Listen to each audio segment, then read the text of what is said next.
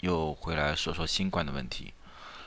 上一段时间呢，大家一直在问我关于新冠的后遗症的问题，因为呢，根据我的经验来看呢，啊，这个我的观察它有局限性，因为我没有做一个完全的统计，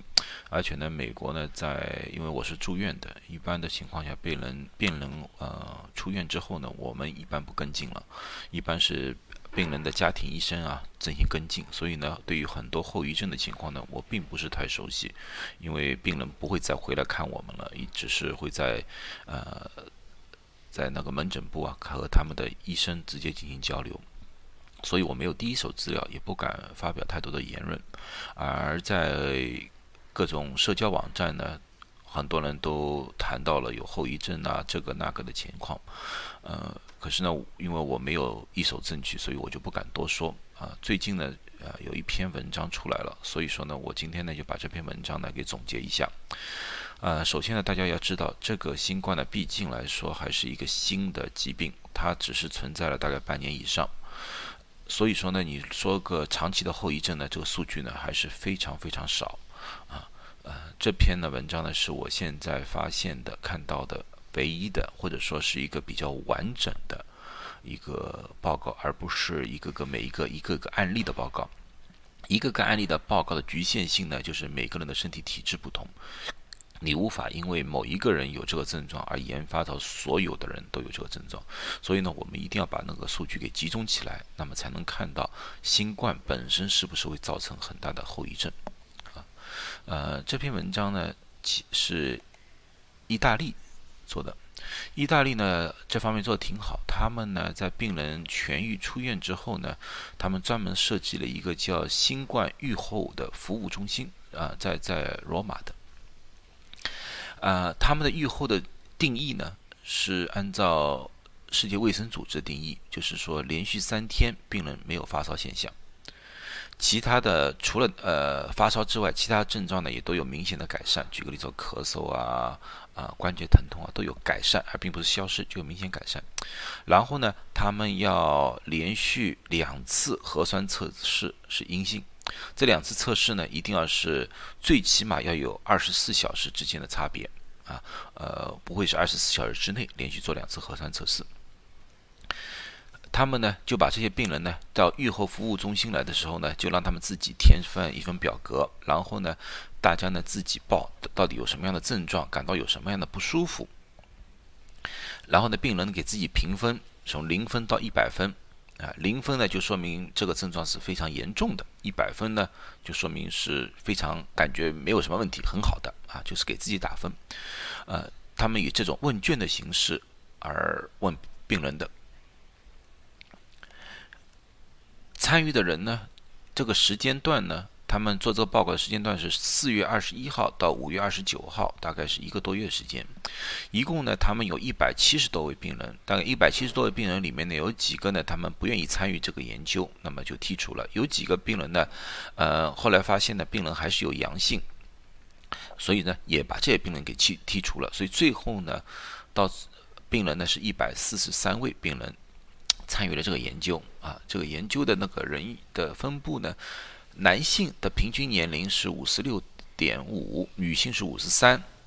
年龄的分布层呢是从十九岁到八十四岁的病人都有啊，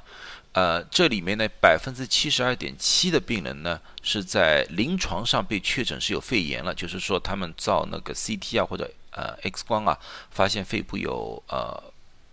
白肺的现象，就是有炎症的现象。啊，呃，这些病人呢都基本上住过院啊，出院住院住院的平均时间呢是十三点五啊。另外呢，还有呢一些病人呢，就是说插过管，就是七个人已经插过管的。这些病人呢或多或少呢都有一点基础疾病啊，基础疾病它也全部罗列出来了。呃，吸烟的人口倒不多，吸烟的人口大概只有百分呃十五人，这一百四十三里面大概只有十五人是呃吸烟人口。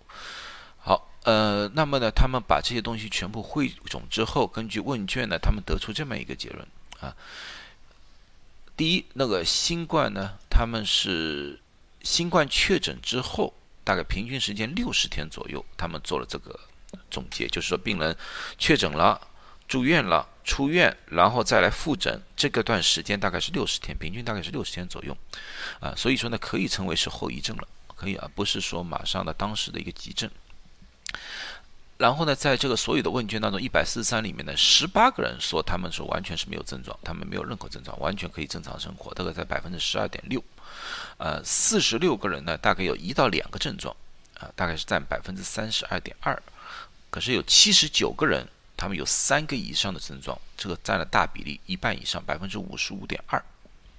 其另外呢，在呃生活质量方面呢。六十六人就四十四百分之四十四点一的呢，感觉呢生活质量就是因为他们疲倦呢或者怎么样呢，他们感觉生活质量变差了。那么他们到底有哪些后遗症呢？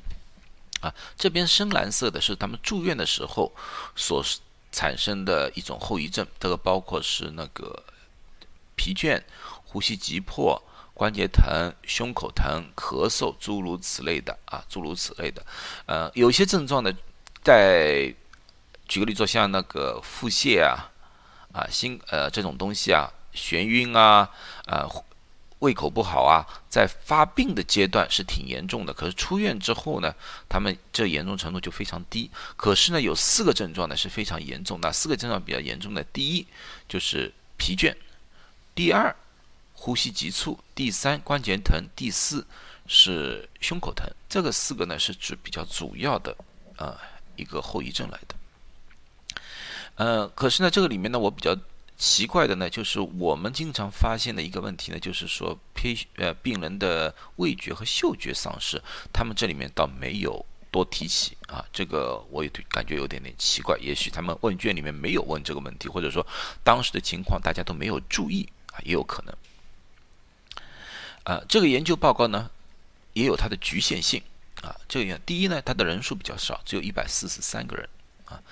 第二呢，就是他们的相对来说年龄比较大啊。现在你从美国的情况看，美国的患病的人比较多的是年轻人，世界上的比例也是比较年轻人，而他的平均年龄都是五十岁以上，五十五岁以上吧啊，所以说年龄偏大。所以说呢，这个情况可不可以延伸到整个呃病患身上，包括年轻人身上，这个还是有一点点疑问。第三个呢，就时间还太短，它是从发病一直到。愈后才六十天的时间，那么九十天会不会就没有了呢？九十天是不是会好好多呢？那么半年会不会更加好呢？当然了，现在我刚才有人说了，这个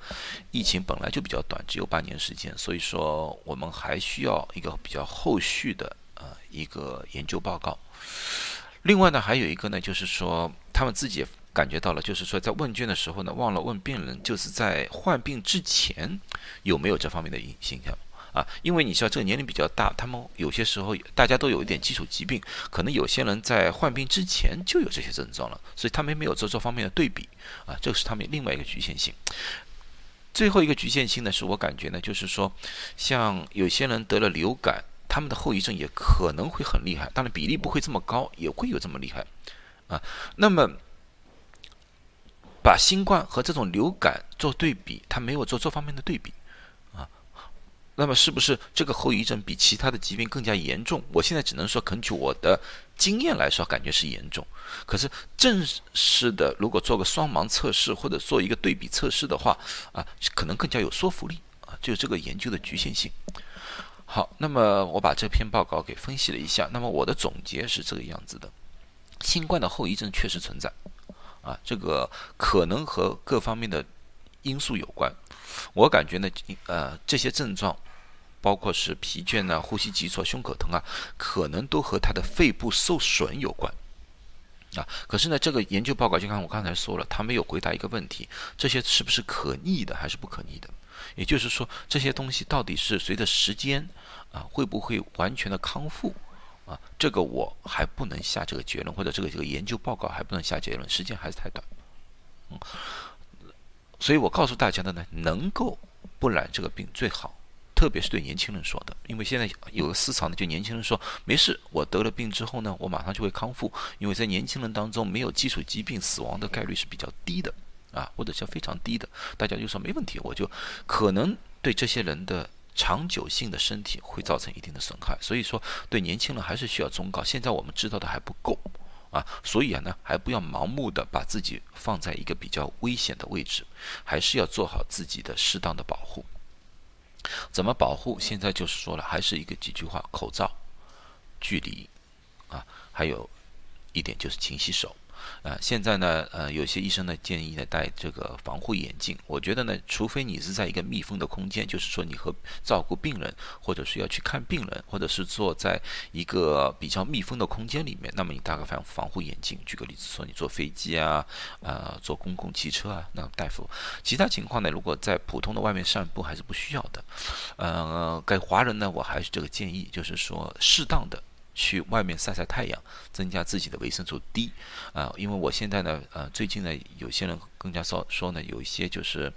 啊，不太晒太阳，一下子遇到太阳之后呢，皮肤开始有瘙痒啊，这种呢，这真的就是一种，啊，皮肤的一下子不适应外面阳光的一种，我们叫做过敏性的反应吧，啊，所以说适当的每天花半个小时、一个小时，在你觉得安全的地方啊，